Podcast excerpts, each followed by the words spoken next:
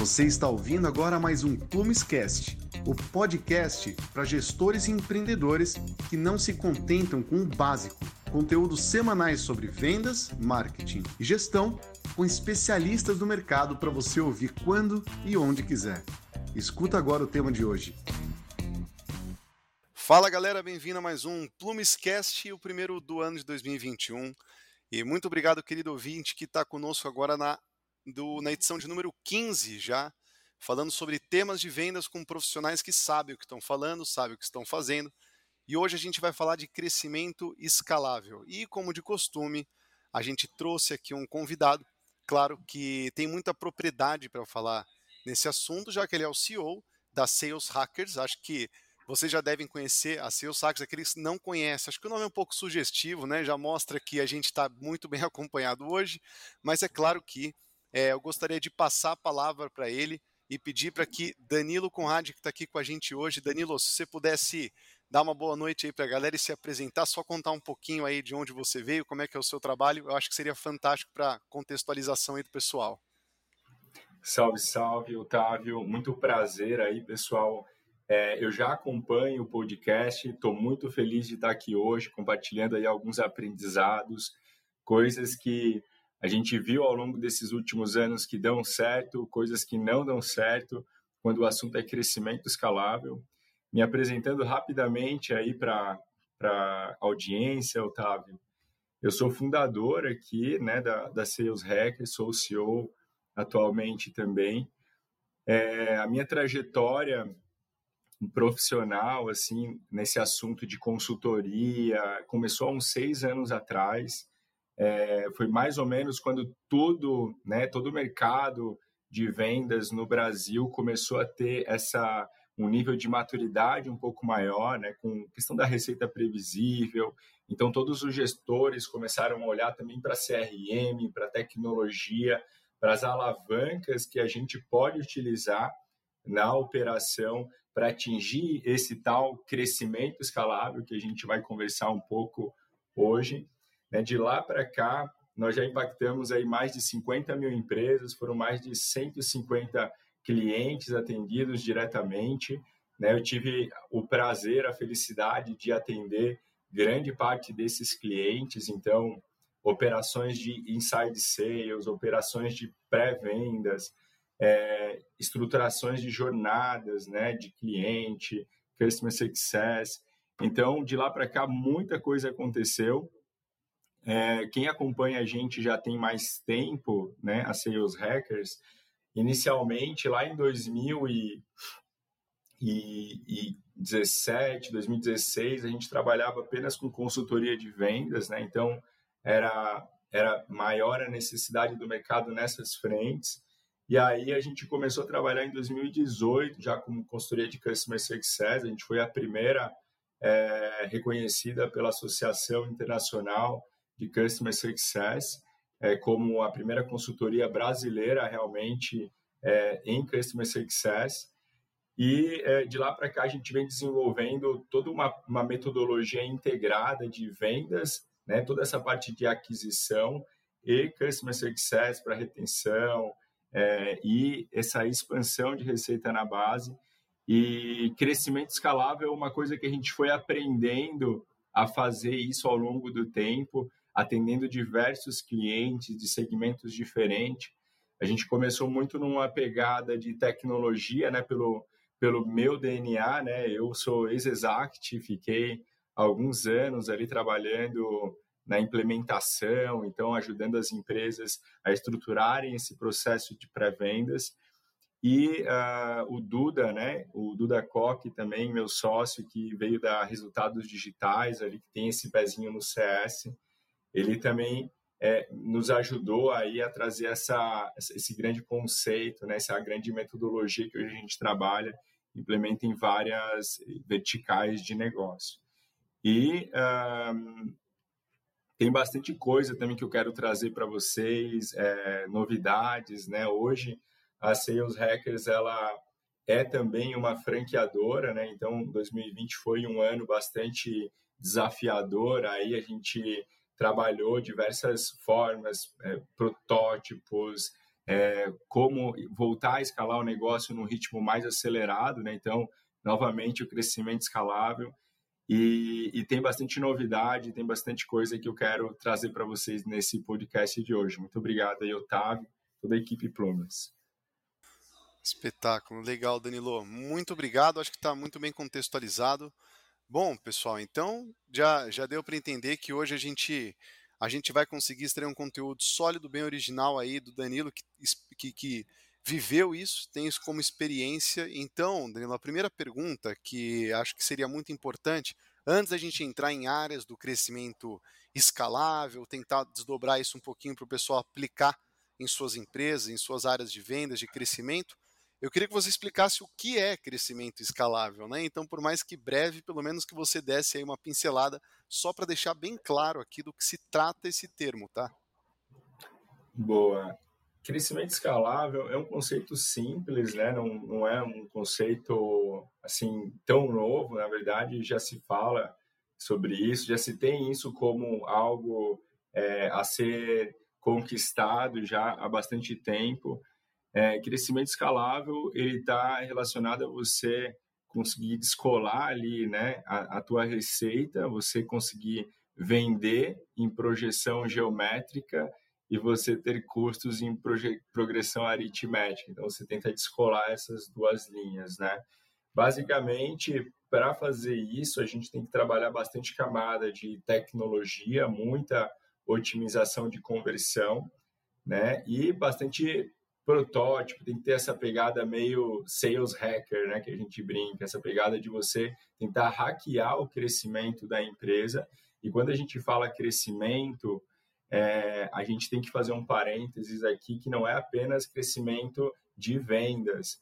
Muitas vezes a alavanca de crescimento de receita da empresa não está na área de vendas. Então, muitas vezes a alavanca de crescimento ela pode estar tá ou na retenção, ou você trabalhar um pouco melhor a sua expansão, ou pode também estar na parte de vendas ou mais no topo do funil. Em alguns casos, é, essa alavanca pode ser também no marketing. Então, você precisa fazer uma leitura de toda a jornada do cliente, desde a da aquisição do cliente, passando também pela, pela retenção, expansão, enfim. E aí você tem que identificar essas alavancas. O crescimento escalável, ele é, é diferente do crescimento orgânico, né? O que é o crescimento orgânico? Quando a sua empresa ela acompanha as taxas de crescimento do mercado. Né? Então, se eu tenho uma empresa de TI, o mercado de TI ao longo dos últimos anos vem crescendo aí 20% ao ano, por exemplo, né? Se você cresce 20% ao ano, você está acompanhando as taxas de crescimento do mercado. Isso não é um crescimento escalável. Então, o crescimento escalável, ele é um crescimento mais rápido, né? E aí você vai trabalhar essas alavancas do crescimento em várias frentes do seu negócio.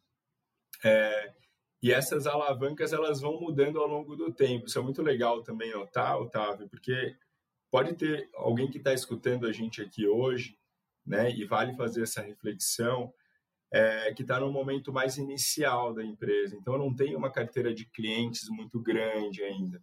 Então, fica evidente que a minha principal alavanca de crescimento vai ser a aquisição no primeiro momento. E existe uma jornada, né, onde é, para cada um desses estágios, a empresa deve cumprir com alguns objetivos, né? Por exemplo, já falando também de algumas alguns desafios, né, que que você precisa superar. Se você é, quer escalar, né, quer atingir o crescimento escalável, primeiro, o, o CEO ele não pode ser um gargalo na operação comercial. Ele não pode ser o, o closer né, por muito tempo.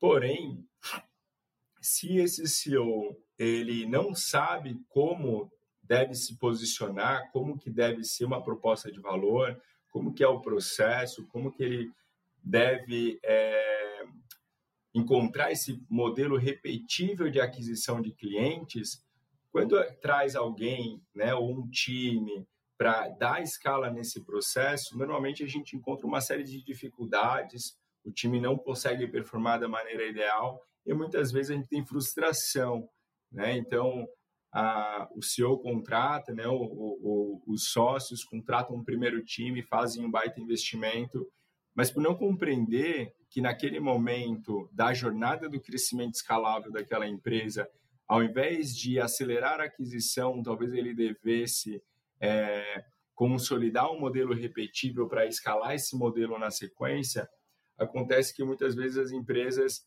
é, por desconhecer essa jornada, acabam trocando a ordem de prioridade.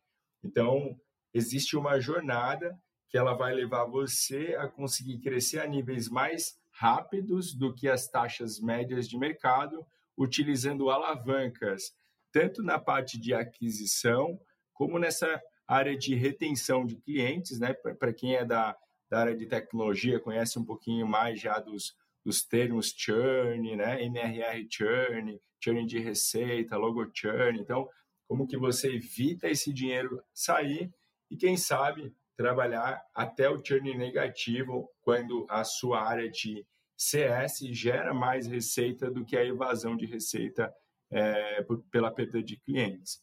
Então, existe todo uma, um, um, passo a passo, mas que se eu não tenho carteira de clientes, fica óbvio que a minha alavanca não é expandir, minha alavanca é adquirir. E ter esse conhecimento da jornada é o que vai fazer a sua empresa crescer a níveis mais acelerados em relação aos seus concorrentes. Show. Claríssimo. É, inclusive agora que a gente entendeu então crescimento escalável, pessoal, com essa distinção em comparação crescimento orgânico que o Danilo trouxe aqui, é hora da gente entender então um pouquinho mais aí dentro desse desse conceito de crescimento escalável, as sete áreas então que existem, que a gente sabe que existe essa divisão, mas gostaria Danilo que você comentasse um pouco então de que áreas são essas aí do crescimento escalável, como que eu posso enxergar, né, reproduzir isso na minha realidade? É, é, basicamente, pensa que você tem ali o, teu funil ampulheta, né? Então você tem alguns processos que você vai é, otimizar para adquirir clientes e alguns processos que você vai otimizar para fazer um board, expandir, etc. Então, é, a gente precisa ter competências tanto de aquisição como também de customer success. É, essas competências elas se dividem em operação de vendas, então a gente chama de sales ops, né? Que é um, um, uma competência onde você vai criar, por exemplo, validar conversões, testes, otimizações de processo, é, muitos requisinhos que a gente vê podem entrar como ações chaves para você conseguir otimizar um indicador. Uh, dependendo do nível de maturidade, é, as empresas vão trabalhar cada vez mais orientadas ao indicador e menos no feeling, né? Então, é, à medida que você vai conseguindo se estruturar um pouco melhor em time e, e tudo mais, fica difícil, por exemplo, você ouvir 100% de todas as calls do seu time. Então, você vai olhar o indicador, onde que eu tenho é, maior é, dificuldade que se usando ali uma, uma alavanca de Pareto, por exemplo, numa etapa de conversão, é, muitas vezes é difícil você, no fundo do funil, os vendedores que estão comigo aqui vão concordar. Se você já tem uma otimização ótima, né, você já tem uma, uma conversão ótima de proposta para vendas, digamos que esse, esse número ele está muito bom, já tem muito tempo, você não consegue vencer esse número, é tipo o, o, o Bolt lá, o nosso corredor, né? Para você chegar, né, no nível do Bolt, para ele conseguir correr um segundo a menos naqueles 100 metros rasos, ele vai ter que treinar demais. Então, vale a pena isso a gente tentar correr um milésimo a mais na chegada, não um milésimo a menos na chegada. Muitas vezes é melhor a gente procurar onde estão as alavancas. É, normalmente, né, nas empresas que, que eu tive a oportunidade de conhecer, de ajudar, é, muitas vezes, nos momentos iniciais, os principais desafios ali são na aquisição, na, na, no topo de funil, na qualificação. Então, na equipe de pré-vendas tem muita alavancagem. E aí, se você, por exemplo, aplicar, aplicar uma, um, uma otimização de 20% né, numa etapa X, em que você está com uma baita dificuldade, às vezes essa otimização vai te trazer três, quatro, cinco vezes de resultado na ponta. Perfeito. Em vez de você trabalhar toda a jornada, você trabalha mais pontual. Essa seria a Sales Ops, Otávio, né? Da mesma forma, o Sales Coach, então todo esse trabalho de desenvolvimento de competências é, técnicas, comportamentais no time, o equivalente para CS, então CS Ops, CS Coaching. Tem que fazer coaching para a equipe de CS também. Temos playbooks de retenção, playbooks de expansão, tudo isso precisa ser desenvolvido tecnicamente no time. A, questão de people, né, fundamental, é trabalho de clima, trabalho de performance, trabalho de é, match, cultura, com competências, também a parte de lideranças, né, que a gente chama de líder coach, quais são os rituais que os líderes devem seguir para garantir as rotinas que vão te trazer os indicadores, é, as melhorias de, dos indicadores das alavancas do crescimento da sua empresa. Então, quais são essas rotinas? A gente tem que definir essas rotinas e também tem toda uma camada de tecnologia que, como eu falei no início aqui desse, desse nosso bate-papo, toda essa camada de tecnologia ela vai estar percorrendo toda a jornada de compra do cliente. E a gente tem que entender qual, qual, quais são as principais métricas que se eu, eu não posso deixar de olhar para elas todo dia. Né? Então, uh, por exemplo, first time to value, né? o primeiro valor do cliente, o aha moment, o wow moment, é, também as taxas de conversão de vendas.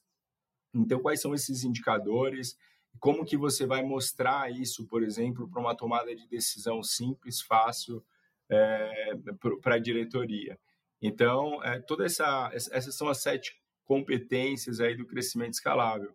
E o grande desafio, Otávio, é que se você não tem uma dessas competências em algum momento é que você está precisando avançar, precisando crescer, né? seja no momento mais inicial, um momento você já tem um bom faturamento, você já tem equipe, já tem estrutura, você não consegue avançar para a próxima fase. É como se fosse um como se fosse um game assim, né? Para você conseguir avançar, você precisa dessas competências. Não necessariamente você precisa ter elas internas.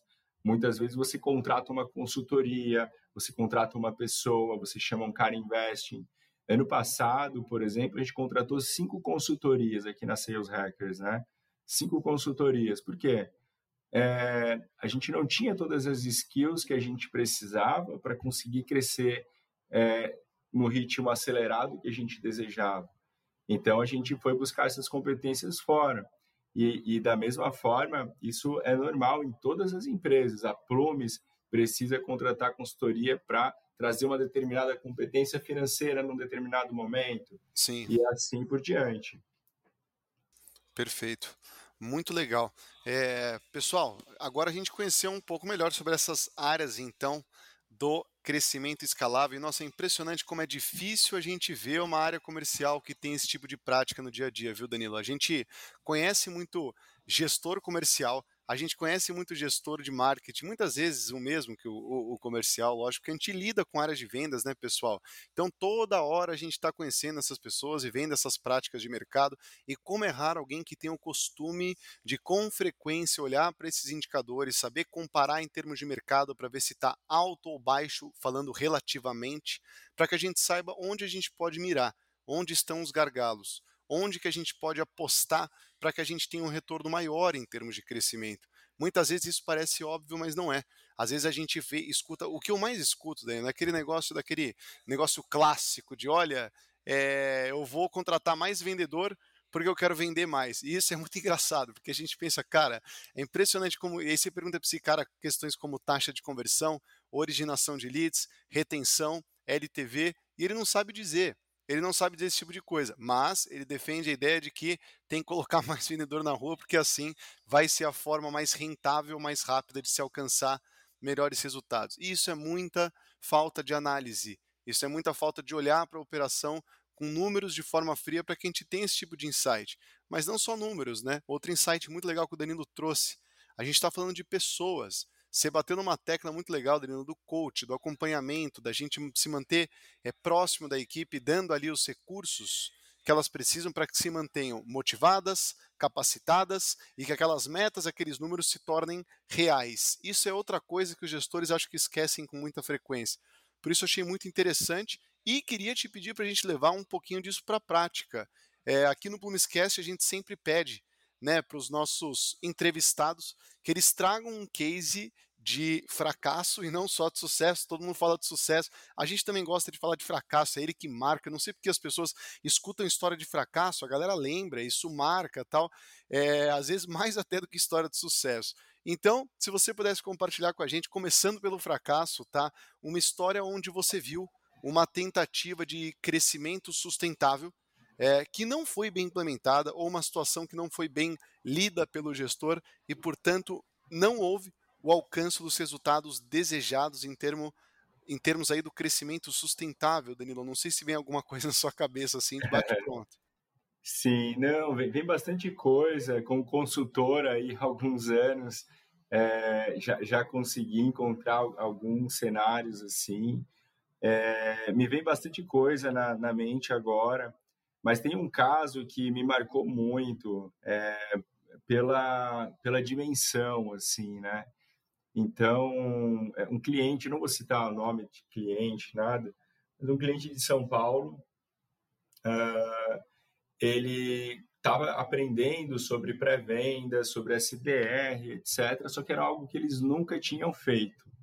Né? O que eles sabiam sobre pré-vendas, SDR, era algo muito parecido com um, uma, um telemarketing. Né? Só que eles trabalhavam com uma venda complexa, um software que era bastante, um valor agregado bastante alto, inclusive acima da, bastante acima dos concorrentes. Então, é uma, uma plataforma SaaS premium, assim, tá?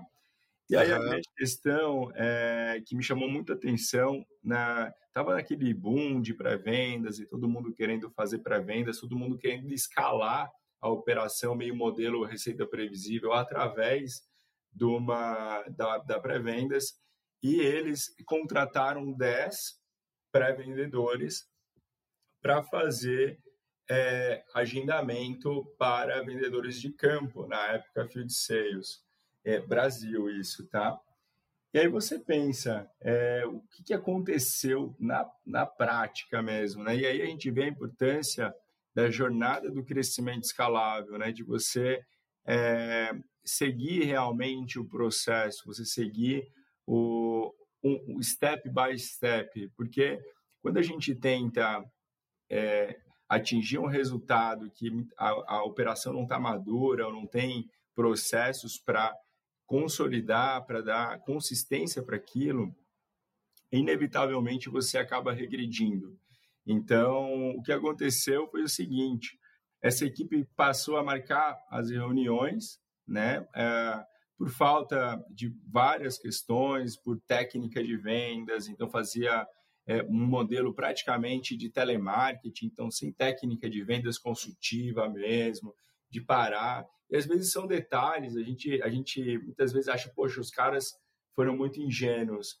Não é, às vezes são detalhes na operação que trazem a taxa de conversão para baixo. Ninguém fatura muitos milhões, 100 milhões, 200 milhões de forma ingênua, né? Os, os caras são bons de negócio, mas aquilo ali ele não, ele não entendia, né? Ele não sabia como fazer aquilo rodar. Moral da história: 10 SDRs, um prejuízo de milhão, né? Não deu resultado. Tem uma taxa, né? Um indicador que é muito importante, que precisa ser analisado por todas as operações que têm pré-vendas, que é a taxa de conversão de agendamento para oportunidade. Essa taxa, ela deve flutuar ali numa métrica 50, 80%, dependendo ali do, da origem, dependendo do mercado, dependendo de uma série de coisas do produto, enfim. Pensa que essa taxa ela praticamente não existia. As pessoas e uh, os indicadores estavam incorretos, o incentivo estava incorreto, estava só no agendamento, não estava na oportunidade. Então, os SDRs agendavam a reunião para o vendedor, mas não tinha oportunidade real e ele ganhava bonificação né? Então, isso gerou senhora. um problema né, é, de processo, um problema financeiro, que chegou um momento, a empresa falou, cara, corta, corta, não quero mais, está errado. Aí uma parte das, das pessoas foram realocadas, outras foram demitidas, outras não continuaram, enfim, né, é, não renovaram o contrato, mas teve um prejuízo gigante e um puta aprendizado, né? É, um, um, no ano seguinte, né, eu fui, é, me chamaram para fazer a, essa operação e capacitar também a força latino-americana de vendas, né, em técnica de vendas consultivas, e aí a gente teve sucesso seguindo as boas práticas, né, da, de, de premissas de vendas, de processo, mas a gente começou com uma célula bem mais enxutinha, ma mapeando, consolidando os indicadores com sistemas, encontramos um modelo repetível, questão de alguns meses isso, não é? Não demorou tanto tempo, três meses de acompanhamento. Aí a empresa já tinha mais segurança de replicar esse modelo e aí a gente foi para uma segunda fase, uma primeira fase de montar o MVP, garantir as conversões, conseguimos atingir métrica de 82% é, de agendamento para oportunidade logo no piloto, o que foi um, um indicador de sucesso é, muito grande né, no piloto. E aí a gente expandiu essa área é, nos anos seguintes. Hoje a operação de inside dessa empresa tem mais de 20 colaboradores e eles estão muito bem. Então foi, foi uma coisa muito assim, mas é, esse caso me marcou muito porque quando eu entrei lá eles estavam traumatizados com isso de inside sales, de pré-vendas, justo pela questão é, que não deu certo, né? Se você pega alguém gato escaldado, tem medo de água fria, né? Como diz o ditado. Então, o cara eles estavam traumatizados e aí foi foi aos pouquinhos, foi um trabalho de desenvolvimento também das lideranças, eles voltarem a acreditar no modelo e aí a gente teve é, conseguiu dar a volta por cima. Legal. Muito interessante. A gente já viu isso em alguns casos, eu nunca vi assim prejuízo de milhão ou sequer uma operação de 10 pessoas, mas que a gente já viu muita operação mal feita em termos de SDR, em termos de geração de demanda, muito engraçado, porque basicamente eles leem no livro que eles precisam colocar um número de agendamentos e não importa mais absolutamente nada, tem que colocar o cara na frente do vendedor. Às vezes o cara vai para frente do vendedor, o vendedor vende, vende apartamento, o cara estava querendo comprar laranja, ou às vezes ele nem sabia o que ele estava fazendo lá. Então realmente existem N formas aí, né, Danilo, da gente conseguir fazer com que o processo do SDR seja um processo que, primeiro, é, ele esteja alinhado à estratégia de venda da empresa, então ele já conheça o valor do produto e, e os benefícios que esse produto leva para o cliente, para que ele comece a gerar valor para o cliente, comece a educar o cliente desde lá do primeiro contato, para ser uma linha contínua, né? Para que na hora que a gente passe o bastão, aquele cliente de fato seja qualificado, de fato seja uma oportunidade. Já tem até um pouquinho de educação e já está até um pouquinho entusiasmado com a ideia que foi apresentada pelo SDR, mas enquanto esse SDR, enquanto o pré-vendas não tiver um discurso afiado e não tiver entendendo exatamente o que ele está comercializando e por quê, é, direcionando num público certo, eu acho que é muito difícil essa operação performar bem resultando aí nesse prejuízo de, de milhões como o case que você, que você citou. Nunca tinha visto um tão drástico. E agora vamos sair um pouco aí do, do fracasso e para o sucesso. Até que você falou né, que essa empresa deu a volta por cima, tudo com a ajuda de vocês, espetáculo. Mas focando agora em um case que você acha legal referenciar de, de sucesso mesmo, alguma coisa que te surpreendeu ou te marcou em termos de um crescimento escalável muito bem sucedido, Danilo. Você consegue trazer algum caso desse para a gente? Sim, é muito bacana. É, é, legal recordar também dos cases, né, da, dessas vivências de de guerra, assim, né, na, na, na, trincheira lá com os clientes e tal, batendo meta e tal. Mas uma, um caso, é, aí já de uma empresa menor que, que eu gosto muito, né, e aí vou, vou citar o cliente também, fazer esse jabá para ele aí, é, um, um, case de sucesso que foi muito legal na, na, na minha trajetória, foi o case da Desk Manager, que é um, um, software de gestão de helpdesk, chamado, ativo. Quem quiser conhecer, helpdesk, é, deskmanager.com.br. Mas um ponto interessante que a gente tinha é, de cenário, e era um cenário muito crítico quando a gente chegou, eram as taxas de conversão de trial para cliente pagante, né, para cliente ativo. Então, a gente tinha uma taxa de conversão de 5% de trial para cliente ativo. E isso, naturalmente, representa que 95% dos investimentos realizados em marketing não é, geravam é, resultado de cliente. Então, a gente tinha trial, a gente tinha awareness, a gente tinha várias coisas, mas a gente não tinha cliente. E aí, é, isso incomodou bastante o CEO, né, de, de ver aquela ineficiência ali na, na área comercial e a gente começou a, um trabalho ali, uma análise para entender o que estava acontecendo, que mesmo uma equipe bem qualificada, engajada e trabalhando, fazendo hora extra e tal, as conversões não vinham. Você trabalha muito, mas as conversões não vêm. Você trabalha muito e o resultado vem pouco, né? Então, é, uma coisa muito interessante, isso parte um pouco dessa análise de sales ops que você falou também, Otávio, que você colocou muito bem, essa parte analítica que é difícil o gestor fazer, né? E aí a gente começou a analisar os números ali de CRM e tal, a gente identificou que na etapa pós-trial, o cara convertia no trial, a gente tinha ali o maior corte é, de conversão que, se, que, era do trial para a etapa de qualificado. Então, hum, existia bastante. Tá? Tu já ouviu? Ah, já ouvi coisas, já, já vi coisas semelhantes.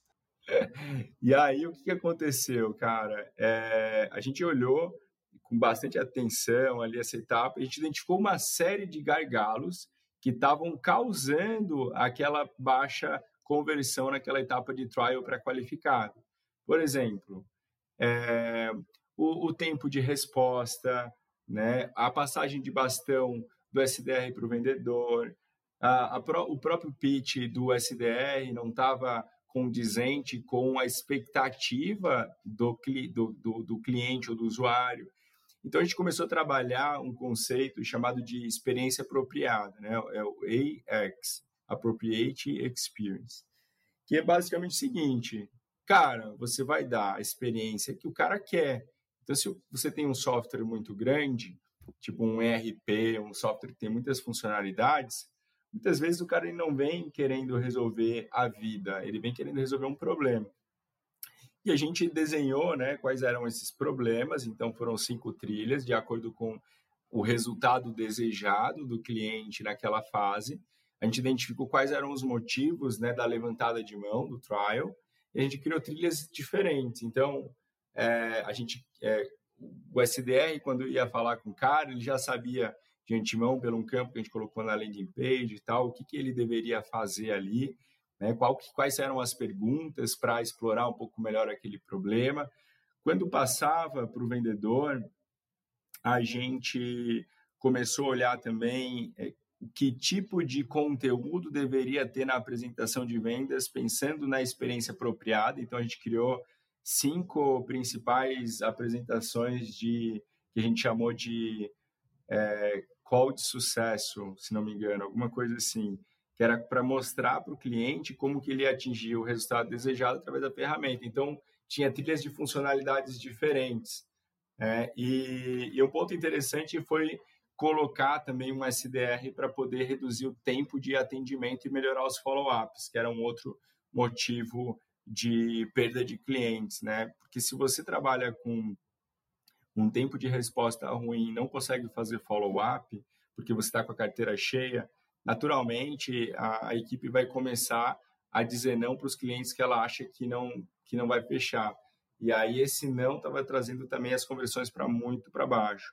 E dependendo da forma como você também estrutura a meta do time, por exemplo, se você tem meta mais para MRR, hipoteticamente, do que para número de clientes, né? Hipoteticamente, tá, gente? Não é para você sair agora na loucura mudando nada. É. é. Então, nesse caso, é lógico, o vendedor ele vai olhar para, vai tentar trazer os clientes com mais, é, com mais MRR. Se você olha mais a quantidade, o cara vai tentar trazer um equilíbrio. Se você tenta, então você tem que compor alguma coisa ali, né? De repente. Ah, uma das coisas muito engraçadas também que eu encontrei assim como, como consultor, é, ajudando empresas de diversos portes, é, quanto maior o porte, maior a dificuldade também de criar boas políticas de incentivo entre áreas que não se canibalizem, digamos que você não gera atrito, porque tem muitos handoffs entre uma área e outra, isso às vezes acaba te gerando um algum tipo de incentivo errado, de comportamento errado nas áreas, isso gera um problema no clima. Então, mas para encurtar a conversa, Otávio, a pergunta foi, foi sucinta e eu me passo aqui, cara. Mas está interessante, a... fica tranquilo. mas um, um, ponto interessante foi que a gente conseguiu melhorar as taxas de conversão naquela etapa do funil e a moral da história. A gente mexeu basicamente só ali, cara, só ali. As outras taxas de conversão, é, a gente criou outras etapas e tal, mas assim, o principal, a principal alavanca de crescimento foi ali. O que, que aconteceu?